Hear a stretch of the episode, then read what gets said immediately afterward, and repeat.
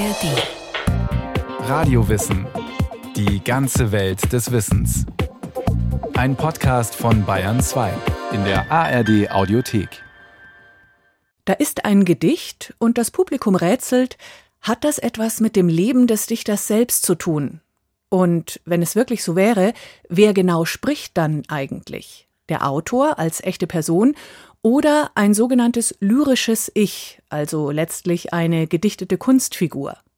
Keine neue Frage, aber hochgekocht ist sie zum Beispiel bei Till Lindemann, dem Sänger der Band Rammstein. Er hat in einem Gedicht die Vergewaltigung einer betäubten Frau thematisiert, und genau so eine Tat wurde Lindemann später vorgeworfen. Hier lädt das lyrische Ich zu wirklich weitreichenden Spekulationen ein. Ich ging im Walde so für mich hin.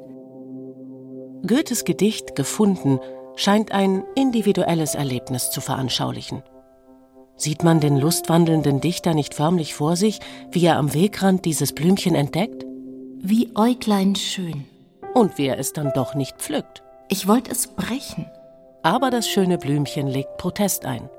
Es will nicht dahin welken müssen. Na gut, dann wird es eben verpflanzt. Ich grub's mit allen den Würzlein aus. Zum Garten trug ich's, am hübschen Haus. Goethe schickte dieses Gedicht seiner Ehefrau Christiane Vulpius im August 1813 zum 25-jährigen Jubiläum ihrer Beziehung. Es bietet sich also förmlich an, das Blümchen mit seiner Lebensgefährtin gleichzusetzen. Schließlich war er der Dichter zwar nicht im Wald, aber doch im Weimarer Park an der Ilm erstmals begegnet. War er damals etwa aufdringlich geworden? Hatte sie sich zur Wehr setzen müssen? Man könnte durchaus annehmen, dass das Ich, das aus dem Gedicht spricht, mit dem Autor eng verwandt ist, sagt der Literaturwissenschaftler Matthias Martinez. Die Gattung der Lyrik legt es besonders nahe, den Autor zu identifizieren mit dem Sprecher. Hier spricht ein realer Mensch, eine private Person. Besonders Erlebnislyrik wie Goethes Gedicht oder auch Liebesgedichte mit Widmung laden zu dieser Deutung ein. An Luise, 1816, heißt ein Poem von Josef von Eichendorff, dessen Frau den Vornamen Luise trug. Sie hatte 1816 das erste gemeinsame Kind zur Welt gebracht. Kein Wunder also, nicht wahr, dass der Gatte das häusliche Glück bedichtete. Sitzt du vor mir, das Kindlein auf dem Arme. Es gibt ein Bedürfnis, Gedichte mehr noch als Romane und Theaterstücke, aber auch die, aber vor allem Gedichte tatsächlich zu beziehen auf autobiografische Erfahrungen des Autors. Der Bezug zum Autor oder zur Verfasserin eines Gedichtes liegt besonders nahe, wenn in Gedichten, wie hier bei Goethe oder Eichendorff, ich gesagt, also die erste Person Singular des Personalpronomens verwendet wird. Lyrik ist traditionell die Gattung, in der ein Sprecher seine Meinung verkündet, seine Subjektivität zum Ausdruck bringt. Deshalb gab es auch immer die Tendenz, gerade bei Gedichten, diesen einzelnen Sprecher zu identifizieren mit dem realen Autor des Gedichtes. Was aber, wenn das Ich eines Gedichtes nicht mit Blumen oder Frauen, sondern mit einem Mondkalb zu tun hat? Bei dem 1905 erstmals veröffentlichten Gedicht Das ästhetische Wiesel des Dichters Christian Morgenstern handelt es sich offenkundig um ein reines Hirngespinst. Im Zentrum steht die Frage, warum ein Wiesel auf einem Kiesel inmitten Bachgeriesel saß. Das Mondkalb verriet es mir im Stillen. Es tat es um des Reimes willen. Und das Mondkalb hatte sogar recht. Gedichte folgen nämlich anderen Gesetzen als logischen oder biologischen. Sie können einem Reimschema folgen. Kiesel, Wiesel und so weiter. Lyrik hebt sich von der schlampigen automatisierten Alltagsrede ab, erklärt Matthias Martinez. Traditionell ist die Lyrik ja immer definiert gewesen durch ihren Abstand zur Alltagsrede, zur Prosa, durch Reime, durch Metrik, durch rhetorische Figuren. Das ästhetische Wiesel ist also ein Kunstwerk. Und was ist mit dem Ich, das vom Mondkalb belehrt wird? Der Dichter Christian Morgenstern hat sicher nicht persönlich diesem merkwürdigen Tier gelauscht. Das Ich des Gedichtes, das noch dazu keine Ahnung vom Reimen hat, gehört ganz klar in den Bereich der Fiktion. Aber auch Texte, die von persönlichen Stimmungen und Erlebnissen geprägt zu sein scheinen, sind ja gemacht und gedrechselt worden. Allein schon, damit Versmaß und Metrum stimmen, muss sich Dichtung die Wahrheit ein wenig zurechtbiegen. Daneben gibt es noch weitere Gründe dafür, dass die Dichter lügen. So heißt ein Gedicht des 2022 verstorbenen Schriftstellers Hans Magnus Enzensberger. Der, von dem da die Rede ist, schweigt. Wer ist dann der oder die andere, wenn nicht Autor oder Verfasserin im Gedicht ihre Gefühle und Weltsicht kundtun? Die deutsche Literaturwissenschaft behilft sich hier mit der Konstruktion eines lyrischen Ichs. Dieser Begriff wurde zum ersten Mal 1910 von einer Literaturwissenschaftlerin namens Margarete Sußmann geprägt, die diesen Begriff benutzt hat, um das empirische Ich des Autors, des Gedichtautors zu unterscheiden zwischen dem empirischen Autor-Ich und dem Text-Ich. Andere Sprachen kennen den Begriff des lyrischen Ichs nicht. Manche sprechen von einem lyrischen Subjekt. Die Philosophin Margarete Sußmann wollte mit dem Terminus den Blick auf die Texteigenschaften eines Gedichtes lenken. Doch die Debatten, die sich im 20. Jahrhundert um das lyrische Ich rankten, zeigen, wie dehnbar der Begriff im Grunde ist. Handelt es sich tatsächlich um eine poetologische Kategorie? Oder nicht doch eher um eine fast religiöse Idee von einem überpersönlichen Ich, das durch ein Gedicht spricht? Wer oder was äußert sich dann hier? Schwer zu sagen. Es gibt also keine Übereinstimmung darüber, was das lyrische Ich wirklich bedeuten soll. Hinzu kommt, jede Epoche hat ihren eigenen Zeitgeist und ihre eigenen Ausdrucksformen. Nehmen wir nur einmal das berühmte mittelalterliche Spruchgedicht Ich saß auf einem Steine und dachte Bein mit Beine, darauf setzt ich den Ellenbogen. Wer sitzt da wohl mit übereinander geschlagenen Beinen, den Kopf aufgestützt auf einem Stein und denkt über die politische Lage im Reich nach? Es kann eigentlich niemand anderes sein als der Verfasser des berühmten Gedichtes selbst der Minnesänger Walter von der Vogelweide. Wer sonst sollte hier seine Gedanken kundtun? Die Frage nach dem lyrischen Ich bringt keinen Erkenntnisgewinn. Ähnliches gilt auch für barocke Leichen- oder Hochzeitsgedichte, die erwartbare Äußerungen machen, also den Konventionen gemäß gratulieren oder kondolieren. Hier äußern sich repräsentative Stimmen, keine lyrisch bewegten Subjekte. Trotzdem etablieren Gedichte immer eine besondere Sprecherrolle. Manchmal macht ja schon der Titel klar, dass jetzt zum Beispiel ein Zauberlehrling das Wort erhebt. Hier interpretiert von der Band junge Dichter und Denker. Hat der alte Hexenmeister sich doch einmal weggegeben und nun sollen seine Geister auch nach meinem Willen leben. In anderen Texten dagegen bleibt die Herkunft der Rede offen. Oder um aus Schillers Ballade Der Gang nach dem Eisenhammer zu zitieren, Herr, dunkel war der Redesinn, stammelt hier der fromme Fridolin. Das Verständnis von Lyrik hat immer ein bisschen geschwankt zwischen der Identifikation des Sprechers in diesem Gedicht oder der Sprecherin mit dem realen Autor oder der realen Autorin einerseits und andererseits gab es aber auch immer ein Bewusstsein darüber, dass sobald jemand ein Gedicht schreibt, derjenige, der in diesem Gedicht spricht, herausgelöst ist aus einer normalen Kommunikationssituation. Im antiken Griechenland trug man lyrische Texte noch zur Lyra oder Kitara vor. Der äußere Rahmen war festlich. Mit dem Buchdruck verbreiteten sich Gedichte dann auch in schriftlicher Form. Man kann die Textgattung nun am Drucksatz, an den kurzen Zeilen oder den Strophen erkennen. Ein privater Brief sieht anders aus. Doch wenn ich eine Liebesbotschaft eben in diesen traditionellen lyrischen Formen vorbringe. Wenn in einer Mail vielleicht eingerückt und abgesetzt ein Text steht, in dem sich Herz auf Schmerz, Blick auf Glück und Gewühl auf Gefühl reimt, dann bekommt das auch in einer privaten Kommunikation einen anderen Charakter, einen verallgemeinernden Charakter. Und man kann oder muss sich fragen, was will der lyrische Text mir eigentlich sagen? Einsamer Tag am Fenster.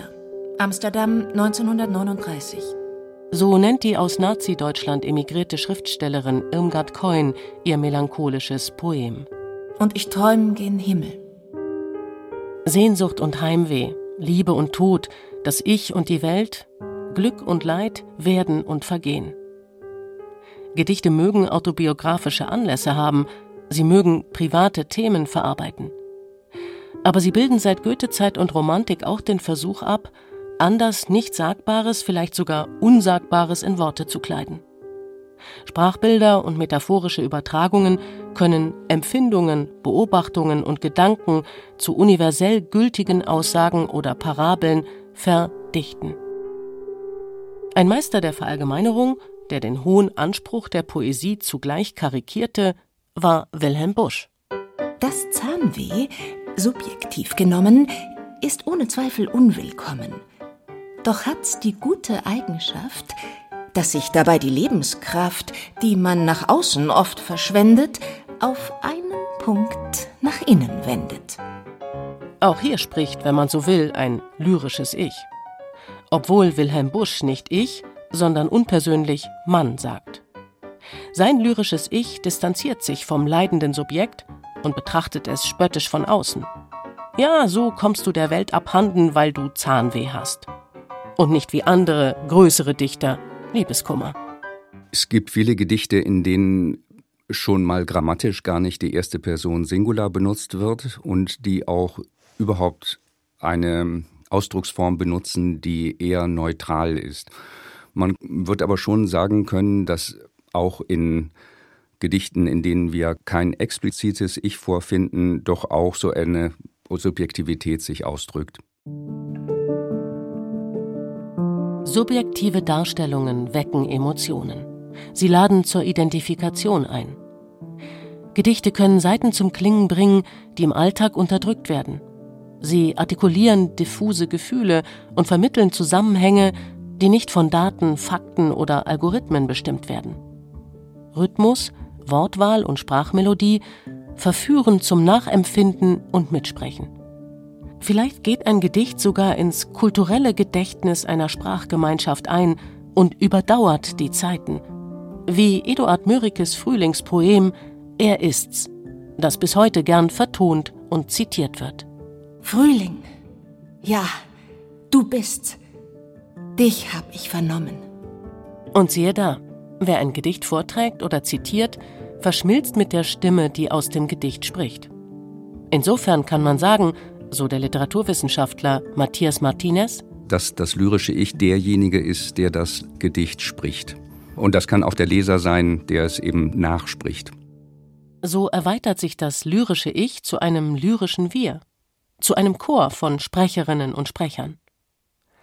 Wer hat nicht schon beim Autofahren oder Tanzen Songtexte mitgesungen oder ein fremdes Liebesgedicht für eigene Zwecke eingesetzt?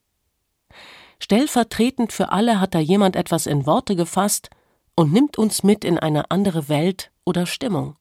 Und das kann natürlich auch sehr unangenehm sein, wenn man sich auf einmal hineintransportiert findet in Situationen und in Haltungen, in Wertungen, die man nicht teilt.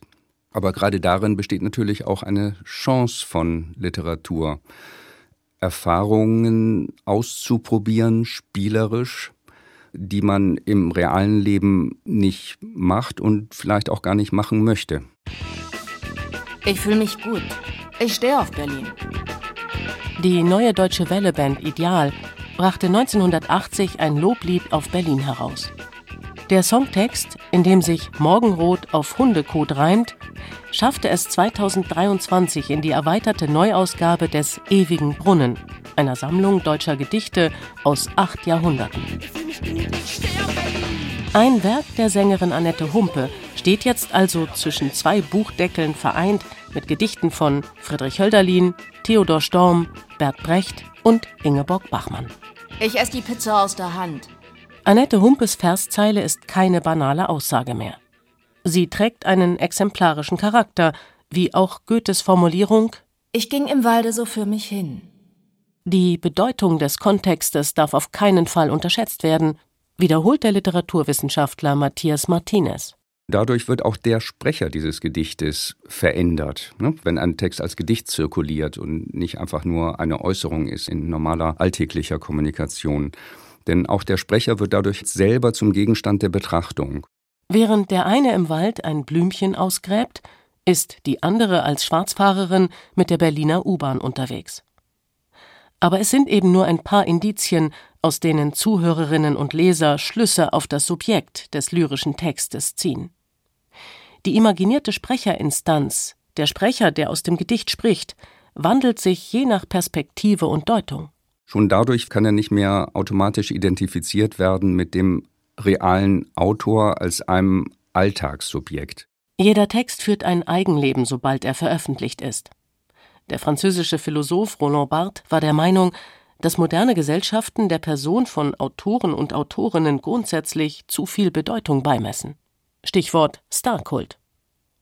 Roland Barthes verkündete 1967 provokativ den Tod des Autors. Roland Barthes hat stattdessen die Geburt des Lesers propagiert, dass ein Text sich vollständig ablöst aus der Entstehungssituation und dass er sozusagen frei zirkuliert und die Bedeutung annimmt, die der Leser ihm gibt. Was für das lyrische Ich bedeutet, es wäre nicht mehr bei den Autoren zu verankern, sondern bei den Lesern und Leserinnen, die mit einem Gedicht machen können, was sie wollen, sofern keine Urheberrechte verletzt werden.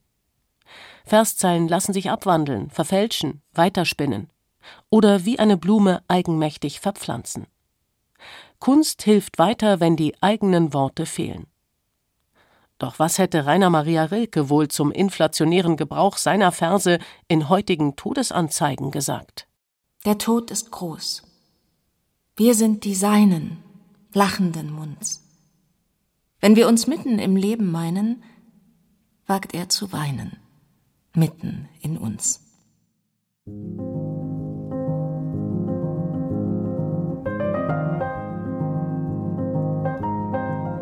Manche Gedichte wirken einfach nur genial. Wie kommen Dichter und Dichterinnen eigentlich auf ihre Ideen? Woher bekommen sie ihre Eingebungen? Guten Gedichten merkt man die Arbeit am Text nicht an. Die Verse hüpfen leichtfüßig daher. Reime, Metrum, Rhythmus, alles fügt sich scheinbar selbstverständlich. Während der Autor vielleicht schwer um jedes Wort ringen musste, wirkt das fertige Werk dann wie eine Offenbarung. Das lyrische Ich kann sich meilenweit von der realen Person am Schreibtisch entfernen. Was im Umkehrschluss bedeutet, Dichter und Dichterinnen müssen sich für ihr lyrisches Ich nicht unbedingt verantwortlich fühlen. Wenn es sich zum Beispiel daneben benimmt oder Unsinn verzapft, ließe sich argumentieren, Sie, die Verfasser, seien hierher nicht persönlich tätig oder gar tätlich geworden. Es, eine Stimmung, eine Stimme, ein Gedanke, ein Funke, was auch immer, habe sie ergriffen und ihnen die Feder geführt. Kunst ist eben Kunst. Da ist einerseits etwas dran, sagt Matthias Martinez. Also die Freiheit der Kunst ist ja ein Grundrecht, das im Grundgesetz garantiert ist. Und wir haben ja auch eine Vorstellung davon, dass Kunst ein autonomer Bereich ist, in dem auch Haltungen und Meinungen präsentiert werden können, die Normen und Tabus durchbrechen. Vielleicht ist es ja sogar auch eine wichtige soziale Funktion von Kunst, eben auch bestimmte Grenzen zu überschreiten und zu provozieren. Andererseits muss sich die Kunst natürlich auch gefallen lassen, moralisch beurteilt zu werden. Sie agiert ja nicht in einem luftleeren Raum, sondern ist ja Teil einer gesellschaftlichen Diskussion. Etwa wenn es um sexuelle Gewalt geht. Als 2023 ein Dutzend Frauen Vorwürfe gegen den Rammstein-Sänger Till Lindemann erhob, geriet auch sein Lyrikband In stillen Nächten in Verruf, den er zehn Jahre vorher veröffentlicht hatte. Der Verlag beendete die Zusammenarbeit mit dem Autor, nachdem er sich in einem Musikvideo, das Buch schwenkend, in extremen Sexszenen inszeniert hatte. Die öffentliche Empörung veränderte den Blick auf das lyrische Ich seiner Texte. Moralische Urteile können der künstlerischen Freiheit Grenzen setzen. Wenn Till Lindemann in dem Gedicht Wenn du schläfst die Vergewaltigung einer mit Rohhypnol betäubten Frau beschreibt, und zwar positiv markiert, dann kann man schon daran Anstoß nehmen. Also da gibt es einen Ermessensspielraum, ob man diesen Text eher als ein Gedicht liest, das durch die Freiheit der Kunst gedeckt ist, oder als Äußerung eines empirischen Autors, der das zwar in Gedichtform tut, der aber doch da bestimmte Vorlieben erkennen lässt, die verwerflich sind. Wenn man da eben sagt, da wird ein sexualisierter Gewaltakt beschrieben, dann ist das ja schon ein sehr schwerwiegender Vorwurf. Sah ein Knapp ein Röslein stehen, Röslein auf der Heide, war so jung und morgenschön, lief er schnell es nah zu sehen. Ein gutes Gedicht zeichnet sich auch durch Mehrdeutigkeit aus. Stilistische Mittel wie Ironie, Parodie oder Rollensprache verhindern den Kurzschluss zwischen Autor und lyrischem Ich. Auch Goethe thematisiert ja in seinem Gedicht Heidenröslein eine Vergewaltigung. Anders als Till Lindemann schildert er das Geschehen jedoch nicht nur aus der Sicht des vermutlich männlichen Sprechers. Er lässt das Opfer selbst, das Heidenröslein, zu Wort kommen. Röslein wehrte sich und stach, half ihm doch kein Weh und ach, musst es eben leiden. Röslein, Röslein, Röslein rot, Röslein auf der Heiden. Bei Goethe ist, wird ein Unrecht beschrieben, aber es wird ja auch sehr stark der Leitcharakter dieses Unrechts hervorgehoben. Ja, und insofern kann man sagen, dass in der Beschreibung dieses Unrechts oder dieses Übergriffs, dieser Gewalttat gleichzeitig auch so ein mahnender Charakter enthalten ist. Die literaturwissenschaftliche Kategorie des lyrischen Ichs ist schillernd, verführerisch und trügerisch wie die Kunst selbst. Die Bandbreite poetischer Äußerungen lässt sich kaum auf einen Nenner bringen. Ob dichterische Inspirationsquellen vielleicht doch göttlich überirdischer Natur sind oder eher mit Sex, Alkohol, Kaffee, Musik und Disziplin zusammenhängen. Es gibt auf jeden Fall viele Faktoren, innere wie äußere, die ein lyrisches Werk beeinflussen. Zum Beispiel auch Lärm, Geldnot, Selbstzweifel oder früher Ruhm. So ein kreativer Prozess hat natürlich immer auch mit dem individuellen Autor zu tun. Nicht jeder Autor bringt beliebige Texte hervor, sondern es gibt natürlich ein enges Verhältnis zwischen der Individualität eines Autors, also seiner Person und der Kunst oder den Texten, die er hervorbringt. Das ist ein schwieriges und ich würde sagen offenes Gebiet. Umso besser passen hier jetzt also die Worte, mit denen der Literaturkritiker Marcel Reich-Ranitzky Debatten abzuschließen pflegte. In Abwandlung des Bert Brecht-Zitats Wir stehen selbst enttäuscht und sehen betroffen den Vorhang zu und alle Fragen offen.